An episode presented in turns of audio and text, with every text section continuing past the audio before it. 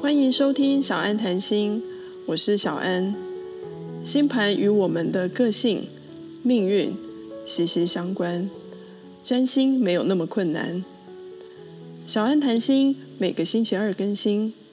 从运势分析到塔罗牌卡，仔细说给你听。记得订阅小安谈心的 Podcast，不止你听，也分享给你的好朋友们一起来听。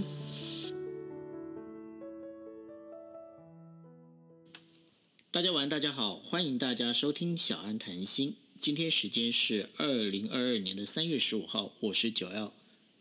我是小安。是那呃，今天呢，我们要来跟大家呃，先在我们开房之前呢，要先跟大家讲一下哈，应该是说我们节目开始之前，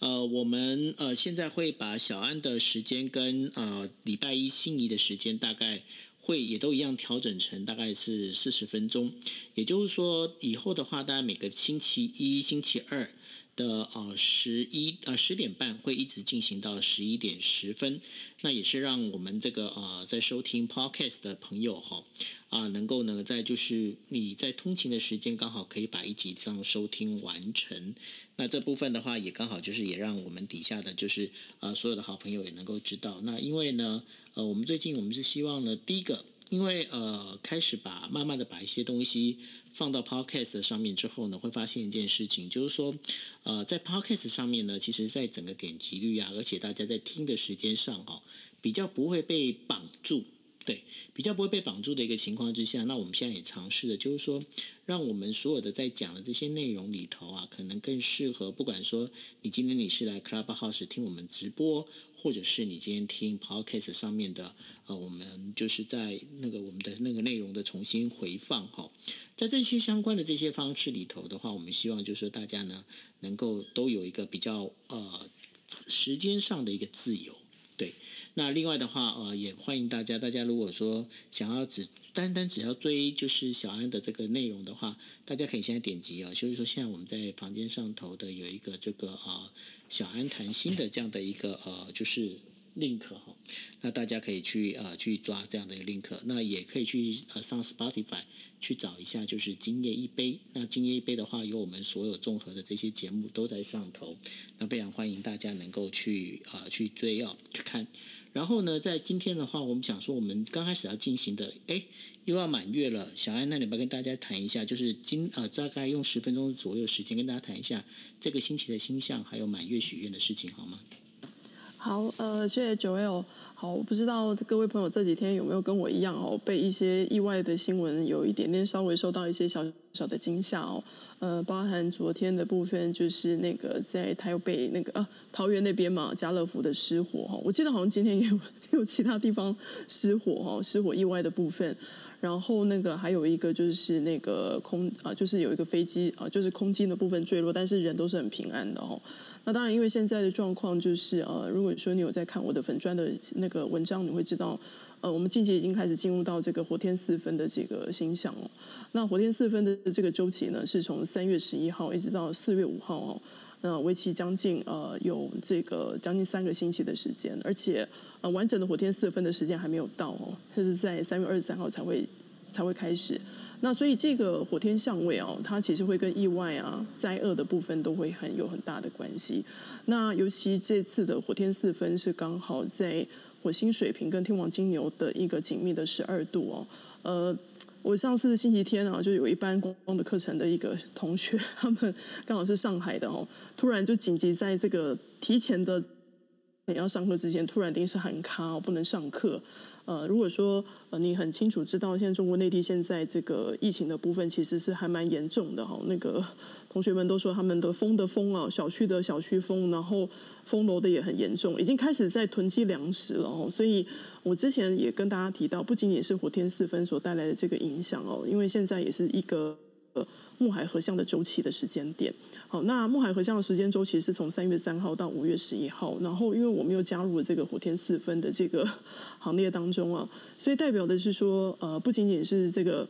疫情严峻的国家哈，可能呃无法控制这个走向哦，那因为这次的这个火星是落在水瓶座，那其实它也会跟。呃民主人权啊，好讲自由独立是有很大的关系的。所以我会觉得这个也会影响到目前大家所关心的这个国际间的战事哦。那尤其像四分项的话，比较会反映到的是会有更多的呃戏剧化的走势。那再来接下来的话，是在呃我们这个星期哈，三月十八号星期五哦。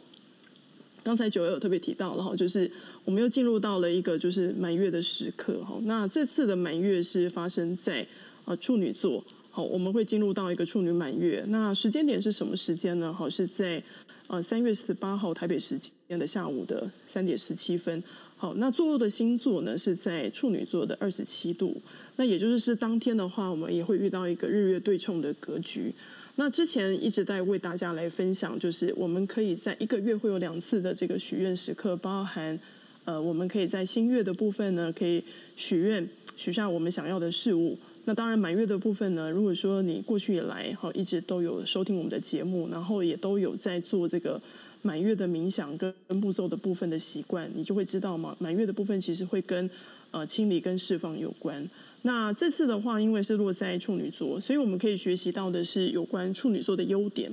呃，比如说你可能可以针对以下的主题哈，可以去思考一下。比如说呃，第一个，嗯，最近这段时间哈，尤其在这一个月当中啊。哪一些的面相可能会过于的，就是比较散漫呐，好，就是可能比较不留心、比较粗心的部分，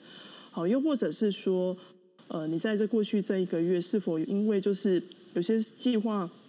很难以执行哦，所以你可能会去放掉一些过去的健康生活习惯，比如说一些规律的健身计划啦，好，或是说一些养食、养生饮食的一个计划的部分，其实你已经都放掉很久了。那如果说在这一次的这个处女满月，你可以把这个愿望的当中可以把它列出来。那另外一个部分呢，呃，处女对应到的是在黄道十二宫当中的仆役宫，也就是跟工作、职场、同事、伙伴的相处是有很大的关系的哈。那所以当然第一个的部分，如果说在关系当中，人际关系里面，你可以去思考是说，呃，你在这段时间哈，尤其是在过去这一个月来，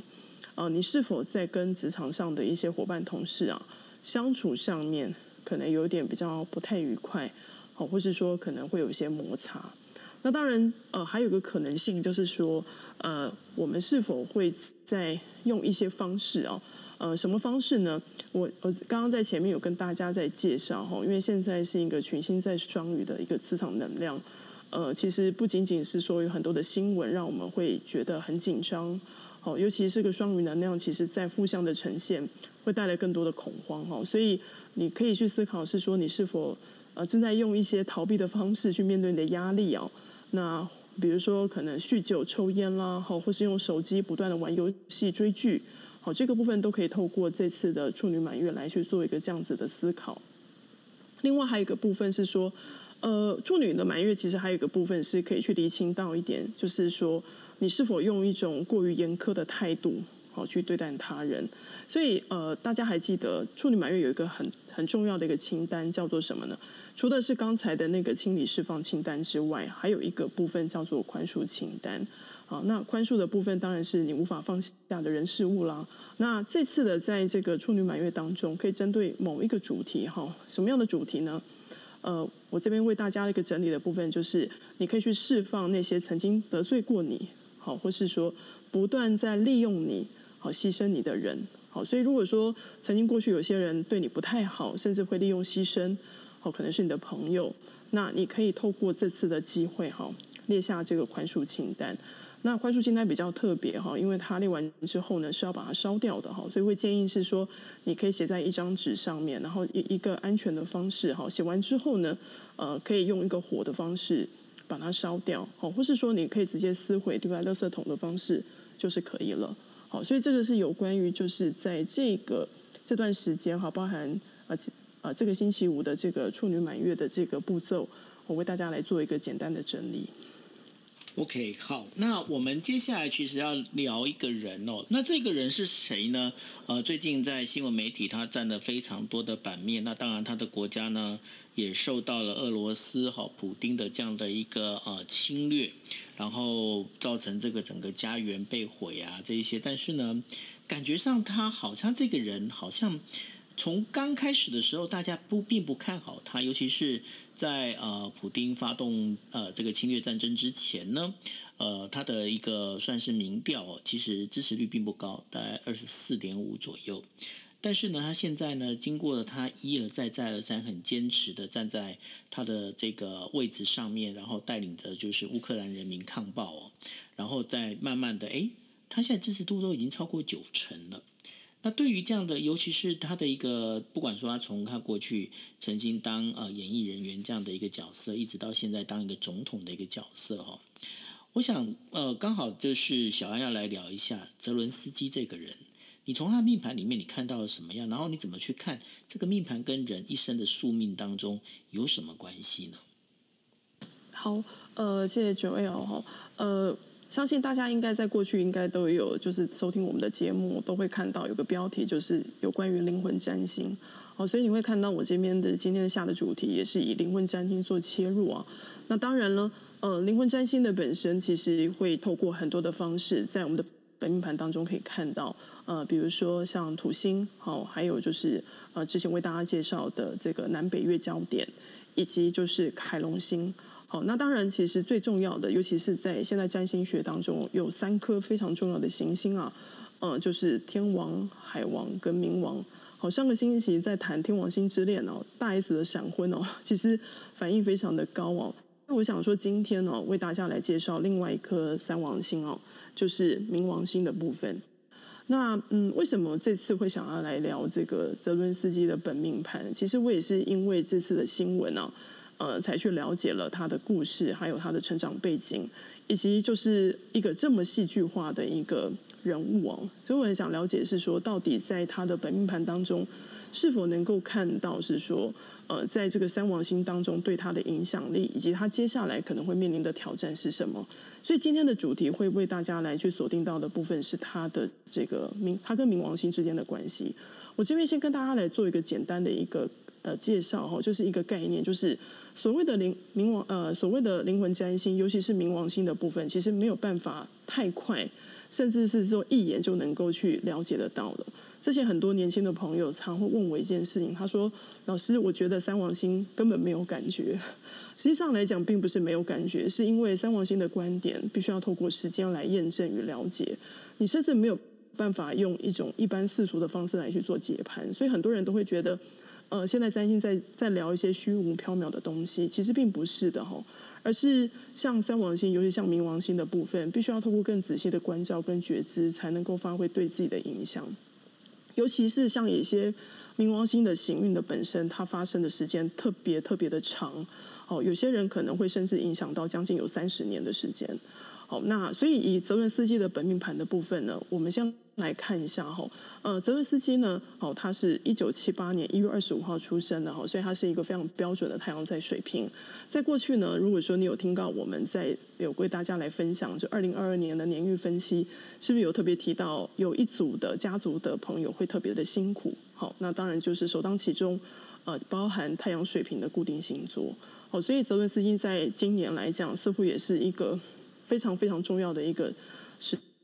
当然，他不仅是太阳在水平哦，我们可以从他的一个童年环境的生长来去做一个分析哈。首先来说呢，他的童年环境哈，呃，就是他是出生在犹太裔的乌克兰家庭啊，而且我发现，呃，他的祖父跟他的父亲啊都非常的优秀，父亲还甚至是那个数学跟工程师，甚至是博士哦。那这个能够反映到他的太阳金星合相在九宫的部分，来自出生在一个非常特别的家庭，而且是非常重视的是他的一个教育的部分。所以他本身哈，尤其他上升在所双子啊，双子是对应到的是水星的能量，可以反映到他喜欢学习很多的语言，小时候甚至会会聊什么，就是他会学，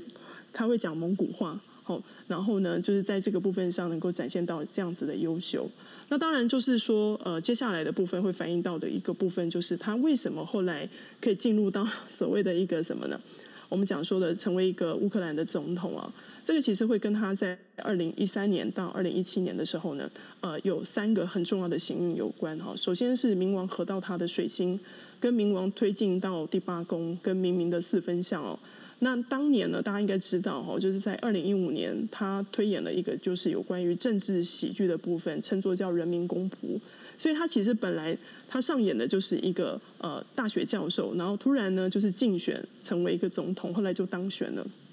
那因此呢，感觉上来说哈，这这个非常符合他这个水星在摩羯八宫的部分，因为一般来说我们都会说水星摩羯的人，他基本上来讲会谈论的东西都会跟这个世界跟这个社会是有关系的。那加上八宫的话，特别代表的是呃，他其实的观察能力非常的强，而且他是能够去呃。我们讲说观察能力，而且是可以创造出一种叫讽刺的戏剧，或是讽刺的电影。好，所以尤其是在那个时候的行运本身，就代表的是说他所表达的那个呃戏剧的呈现，刚好呼应当时乌克兰人民，所以就因此而一炮而红。而且不仅仅是在这样的情况之下哦，他也因为后来就是在二零一九年的这个行运天日四分，就开始正式出来竞选总统。哦，所以你也可以这个部分能够看到，呃，这个冥王星跟天王星对他的一个非常大的一个影响。那当然，泽伦斯基的业力课题到底是什么呢？这个就要从他的本命的冥王五宫，跟他的水星摩羯跟冥王星的四分相有非常大的关系。泽伦斯基其实跟冥王星的关系非常的深哦，他不仅仅是水冥四分，冥王跟他的北焦点合相在天秤座的第五宫，而且呢，呃，他还有这个冥王。跟他的所谓的这个上升点，跟他的天顶哦，其实是三分的吼。所以其实冥王星啊，不仅仅是或是指的是业力的宿命，其实通常也代表的是跟权力好跟地位是有很大的关系哦。所以你会看到是说，像泽伦斯基的冥王武功，当然发展到的一件事情就是第一个，他希望能够成为一个与众不同的人，好，甚至甚至呢。呃，冥王星所做的宫位，代表是在前上辈子啊，一直没有办法实现的一个梦想。那所以他在过去世呢，一直很渴望成为一个非常富有极高影响力的人，而且呢，并且希望能够随时表达自己的欲望了。那尤其武功又刚好跟才华展现啦，好艺术创造啦，好甚至娱乐休闲有关，所以。当他这个就是水星的摩羯落在八宫，又跟冥王星产生四分相，不仅仅呃，它呈现的部分是一种心智上的一种卓越性哦，那他的优秀的观察力让他能导又能演哦，所以呢，这个水星的深度啊，加深了什么呢？它很适合去谈论人性的黑暗面呢。所以你会发现，从原本的谐星开始主导电视节目，然后最后呢，好，甚至会是什么，成为一个什么呢？从戏剧化的本身的一个屏幕当中走入到人群，那大家就会觉得是说，好像很渴望他能够像过去在电影上我们所听到的，像是小到罗宾汉啦，好，或是像 DC 的那个蝙蝠侠，能够打击犯罪哦。所以大家都会对于他这样的角色呢，本身都会有非常大的期待。那所以在这段时间当中，你就能够看到泽伦斯基他因为这个冥王星所带动到的深度的观察力，让他能够获得呃，我们讲说在当时的节目当中的我们一致的好评。而且在随着接下来这个冥王星对他的一个影响哦，因为本身冥王星就代表的是跟权力是有很大的关联的，所以呢。泽伦斯基那时候，当时在二零一九年出来竞选的时候，也不负众望哦，就是大家，呃，就是他也成为了一个乌克兰的总统。可是因为当时那个行运的本身带动到的是有很多的一些考验的部分，哦，比如说他在这个二零二零年，哦，也就是两年前到二零二二年的时候，刚好这个。本身哈，就是他土星刚好合向他的太阳，加上那时候就是大家应该知道，最近都是天日四分的格局，所以其实呃天王星对他的太阳本身也产生了一个很重大的影响，所以也也加深了他本身对于处理国家大事跟处理俄罗斯的关系的一个挑战哈。就像刚才九幺讲的，一开始好像都会觉得他本身，哎，那个大家都会觉得说，哎，他终于当选了，可是。一开始的这个民调支持率其实是不高的哈，尤其他当时甚至还任命了一些呃电视节目的一些就是人人幕僚成为官员哦，所以让很多的人是不满的。可是我们还是要回到这个他本身的这个水星跟冥王星的这个四分相哦，呃，水星跟冥王星的四分相本身代表说，这个人他不仅有深度观察，其实水星就是会跟表达。有很直接的关联，所以一个人如果说他有一个水明相位的话，其实就代表的是说他的表达跟他的沟通会带有一个非常非常深的深刻的影响力。我相信大家都会看到他最近近期的一些发表演说，不仅仅会看到就是他在乌克兰的那个人民的支持度不断的攀升哦，甚至他在国际的演出当中都会得到众人的掌声，你都能够看到这个。呃，水明四分的一个影响力，但是我还是会特别去针对这个，其实没有任何国际情势的分析哦，因为这一块我并不是非常的擅长。但是如果说就针对现在他的本命盘来去看的部分，就是其实冥王星啊，真正要超越的部分是什么呢？冥王星真正要超越的部分，其实代表的是你必须要超越你内在真正的恐惧跟真正的欲望。那我刚刚还是回到一个观点，就是呃，对于泽伦斯基来说呢，他本身来讲，他其实是一个在过去是一个非常优秀的演员，也是一个非常优秀的导演，而且呢，他一直以来都会觉得他在荧光幕之前能够去展现自己，是他毕生所想的一件事。这也是为什么，虽然说呃，他在大学期间念的是法律，而且在他的本命盘当中，似乎感觉上跟他的父亲是有点比较不对盘的哈，就是。呃，他其实还是会希望是说能够去展现自己的才华，但是但是呃，有时候冥王武功本身，它也会反映到的一件事是说，如果我可以成为一个富有极高影响力的人，而且我是可以成为，我可以站上更高的舞台，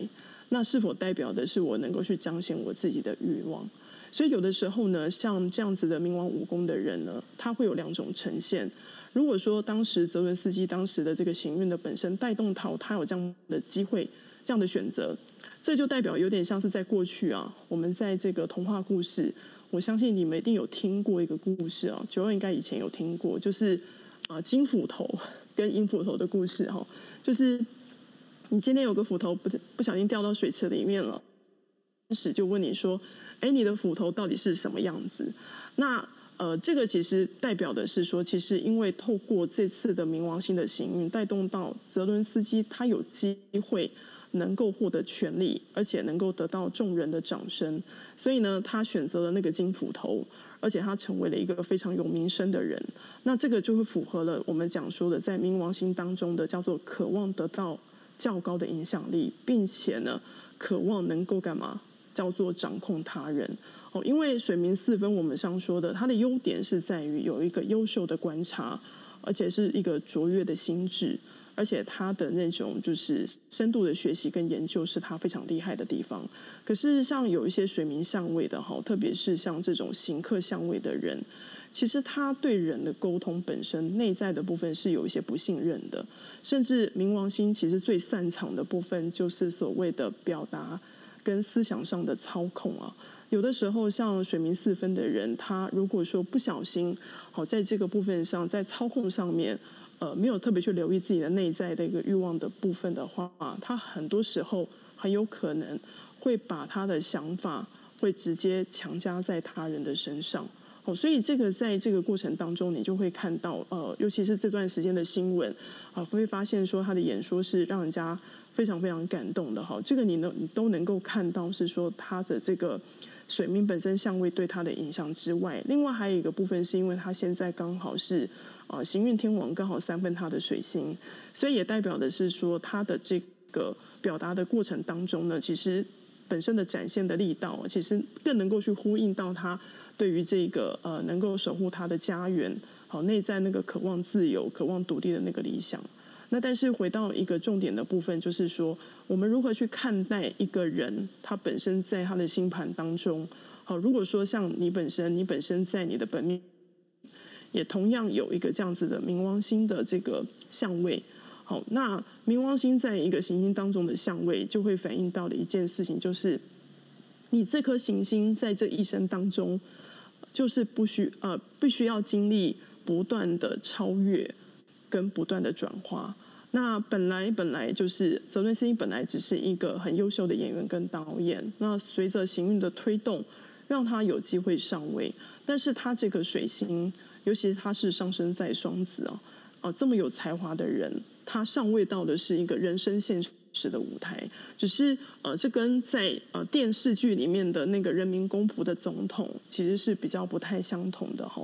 那所以对他来讲，这个是不是会带来一些新的挑战呢？其实是会是的哈，因为在接下来的部分呢，这个冥王之神还是会持续给他一些试炼跟考验哦。以目前泽伦斯基的行运盘当中呢，其实会有一个呃明火对冲的这个部分。那当然，这个明火对冲其实会反映到泽伦斯基他对于目前现在所遇到的难题呢。第一个，以正向的演出来说，他会展现他那种绝佳的意志力啊。呃，基本上来讲，他会花很多的心力跟意志力去能够希望能够克服这个困难，我们才会说就是呃越战越勇。但是有的时候呢，像这种呃我们讲说的火明对冲的格局呢，它的负向的演出的呈现就是，只要周围对我有任何威胁的侵犯者，呃，我只会视为你是我人生当中最大的敌人。哦，所以他这个敌意的部分相对来讲是会更深的哈。那尤其在接下来，我有稍微看了一下泽文斯基在接下来，呃，冥王星跟他之间的关系啊，还是会非常非常的有缘分。呃，怎么说呢？呃，我相信大家应该都会知道，是说在之前在为大家介绍哈，就是通常呃那个重大的行星的换位哦，其实都会发生重大的事情。那在明年的二零二三年的三月。好，有一颗很重要的行星，就是我们今天讨论的这颗冥王啊，呃，它要从摩羯换到水瓶座了。那刚刚是不是大家知道？我有跟大家提到，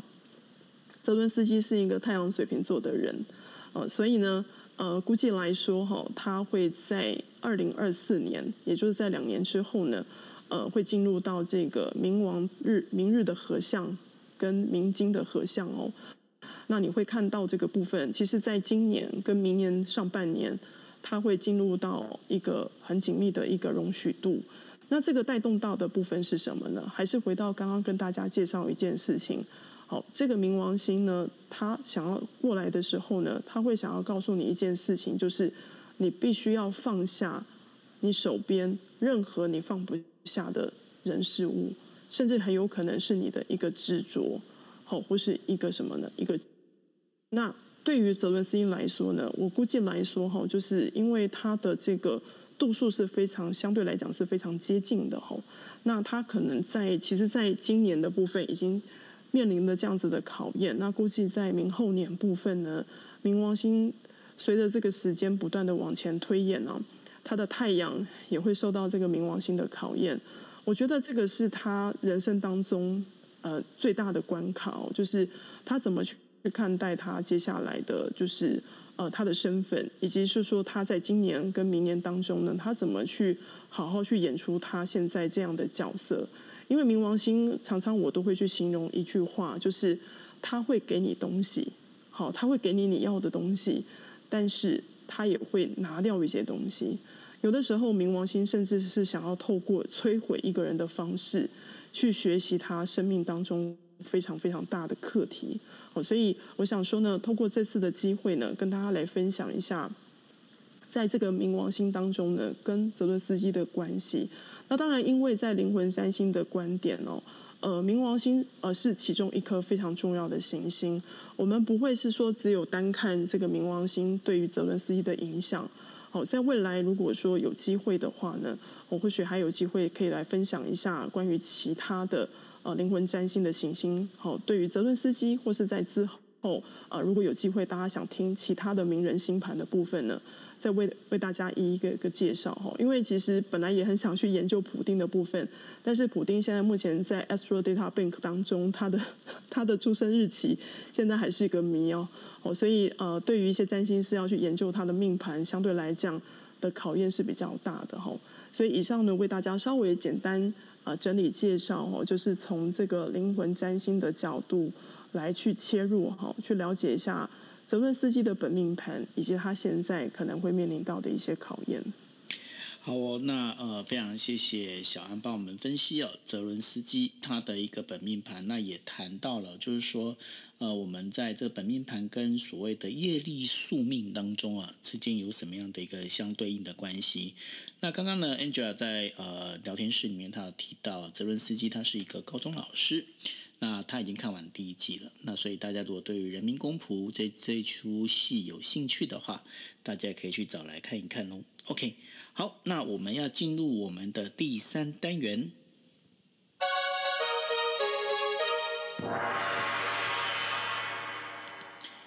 好，那我们的第三单元呢？哎，今天为什么没有 Cindy 的声音？是因为他现在在车上，那我就要不要吵，因为他一打开声音的话，会很那个声音会很杂哦。那我们今天的第三单元里头啊，也就是我们的抽牌卡时间。那抽牌卡时间呢，我们要问的问题，今天要问的问题哦，我先跟大家讲，大家可以听一下，因为当然会呼应到我们前面的一个题目。这个问题就是我要如何放下我内在的叉叉叉的执着或掌控？那这个叉叉叉这个东西是你对什么样的事情你比较有执着，或者是你比较在意的？比方说，如果你是对于金钱有恐惧的话，那你就要默念叫做我要如何放下对金钱的执着与掌控。那比方说，如果你对于谈恋爱感情是有恐惧的话。那你就可以默念默念哦，就是说我要如何放下我对于爱情的执着与掌控。OK，好，那一样哦，就是还是请大家呢可以去点击，就是现在在那个我们的 Clubhouse 的朋友哦，你点击一下小安的头像，那到时候头像里头的话，他会带引你，就是在呃现实动态上呢会有五张牌卡，A B C D E，好，总共五张牌卡。然后这这五张牌卡呢，他今天要问的问题呢是：我要如何放下我内在的叉叉叉的执着与掌掌控？哈，那你在这心里面默念之后，A B C D E，好五张牌卡，默念之后呢，你好想好想好之后呢，看你要哪一张。那如果在听 Podcast 的朋友的话，你可以眼睛闭起来哦，你只要想五张牌卡 A B C D E，你想一下你要哪一张哦。好，那我们准备开始，请小安来帮我们解答第一张 A。好，如果说你是选择 A 的话，哈，今天为大家准备的是这个奥修禅塔罗，又称作叫奥修禅卡哦。选择 A 的朋友呢，你抽到的这张牌是来到水之八的放手。那到底你要怎么去放下这个部分的执着呢？哦，你要放下那个叫做担心失控的执着，哦。你要呃怎么说呢？就是你要记得一件事情哦，就是要相信，即使是失控啊，也是无伤大雅的哦。呃，在牌卡当中呢，你会看到哈，就是有一个水珠啊，感觉上很担心要从这个叶子上中要掉下去，他很害怕掉下去之后他会经历到失败。可是呢，当你抽到这张水之八的放手，就代表是当你真正松开双手的时候，你会发现到一件事，你会如同这颗水珠一般呢，滴落在它下面的整片的池塘。哦，你不仅仅没有消失。而且拥有了一切哦，所以呢，如果说你刚刚在默念的时候呢，比如说你默念对某某某人的一个执着，对不对？那这个放手这个意思，我相信你就会知道了哈。就是放手并不代表是放弃，而是说呢，让这一切事情让它自然的发展。好，所以这个是来到 A 这张牌放手。好，B。好，如果说你是选择 B 的话呢，这张牌来。来到的是水之四，叫做转入内在。那你要放下什么样恐惧呢？好，叫做放下依循，好，就遵从他人建议的执着。哦，其实呃，选择这个转入内在的朋友，其实你很容易受到周围人的影响哦。呃，尤其是你一直都会觉得一件事情，就是啊，外界怎么说哦。对你来讲，你会相对来讲非常的在意，所以首先你要先与外界的干扰要保持一个界限。我甚至会建议你要设下一个防护罩，因为你最近啊很容易会被外界的人事物干扰。这张牌其实会看到一个女生哦，她坐在中间。当他闭上眼睛的时候呢，他会发现他周围有很多看起来像是鬼魂，好像是阿飘的那种影子在他的周围环绕哦。那就代表的是说呢，这些人其实一直以来不断的在干扰你。那你的恐惧本身其实跟你内在其实是无关的哈。比如说，可能是你的朋友、你的家人，他一直告诉你说：“哦，你该怎么做？哦，呃，这个人不太 OK，不要跟他继续交往。”哦，或是说这件事情不太妥当。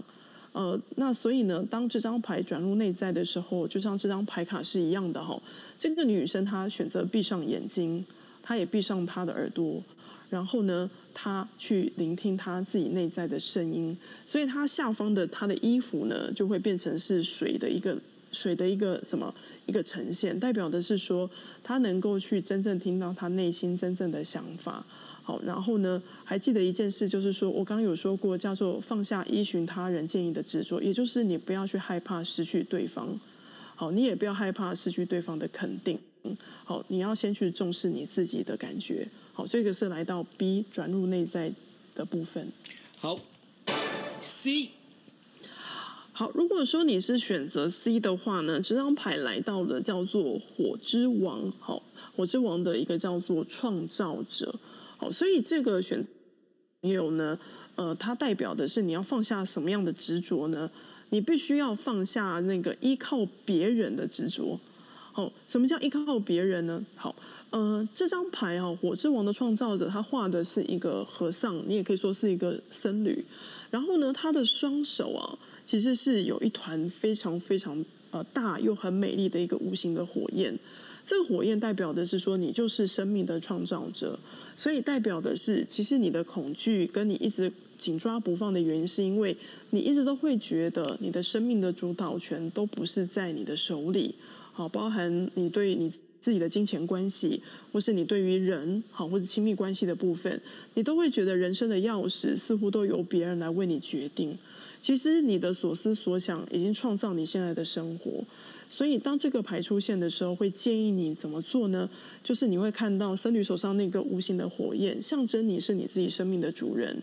你要去相信你自己拥有无限的创意，并且可以去过你想要的人生。好，所以记得把手上的那把钥匙把它拿回来，然后呢，你就能够去什么移除那个内心的恐惧的部分。好，所以这个是来到 C 这张牌。好好。如果说你是选择 D 的话呢，好，这张牌是主牌的零号啊，叫做傻瓜。好，然后呃，我下的一个标语叫做“请放下危机风险管理的执着”。好，我我先跟大家介绍一下，傻瓜这张牌其实对应到的是韦特塔罗的那个名字就比较比较好听，叫愚者。好，但是我觉得傻瓜这个部分听起来也是蛮可爱的哦，因为这个这个名字就明白表达了一件事情，就是你必须要立即的行动。才能够超越你内心的恐惧啊！好，无论遇到哪件事情，请先暂时放下头脑或是事前评估啊。比如说，你一直越来越评估，你就无法去展开一场冒险，自然就不会有答案啦。所以，请你不要去问别人说到底，或是去找人家算塔罗牌，问说要不要跟这个女生告白。哦，凡事没有挂保证的哦，你必须要放下那个避开风险的执着，并且勇敢的往前走。好，所以这个是来到这个低。好，傻瓜的这张牌。好，一。好，如果说你是选择一的话呢，这张牌来到的是云之舞。好，云之舞的叫做比较。好，那我下的一个主题叫做，请放下成为第一名，好，就第一顺位的执着。比较这张牌很有趣，它画了两个植物啊，一个是竹子，好，一个是橡物啊，橡树，好。我相信你们一定不会觉得说这两棵树谁会比较好，谁会比较坏。哦，就像呃，你会发现到竹子也不会担忧说哦自己没有办法像橡树一样那么的粗壮啦，或是它的叶子可以在秋天会变色。然后橡树也不会去担心说哦竹子看起来长得比较优雅，或是它有更多的防损跟功能。所以其实没有所谓的第一名。请记得一件事情：当你选择比较这张牌，你必须要放下与周围人的竞争的关系，你就能够从这个恐惧跟执着的枷锁中走出来。好，所以这个是最后一张牌一比较。好哦，那这就是我们为大家准备的这个呃五张牌卡。那你抽到哪一张呢？那这个这个可能就是对你哈，你可以去思考一下，思考说，哎。那这样的一个牌卡对我自己，或者是对我的，呃，这个星期我想要做的一个事情，有没有什么样的一个帮助，或者是一个加分，或者它可以给自己一点点小小的一个启发哈。好，那这也是我们今天呃为大家带来的小安谈心。那从现在开始呢，我们小安谈心呢会把它时间缩短成就四十分钟。那所以我们在这个时候也要跟大家说拜拜。呃，小安，最后你有没有什么要跟大家讲的吗？好，呃，还是提醒大家哈，最近这个 还是天干物燥嘛，哦，就是可能大家 都要小心火烛啊，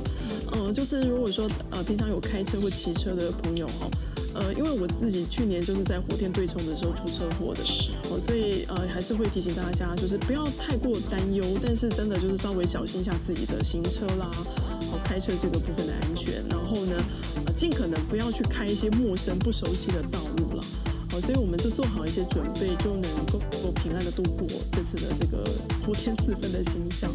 OK，好，那我们今天节目就到这边，那非常谢谢大家的收听，大家晚安喽，大家晚安，拜拜。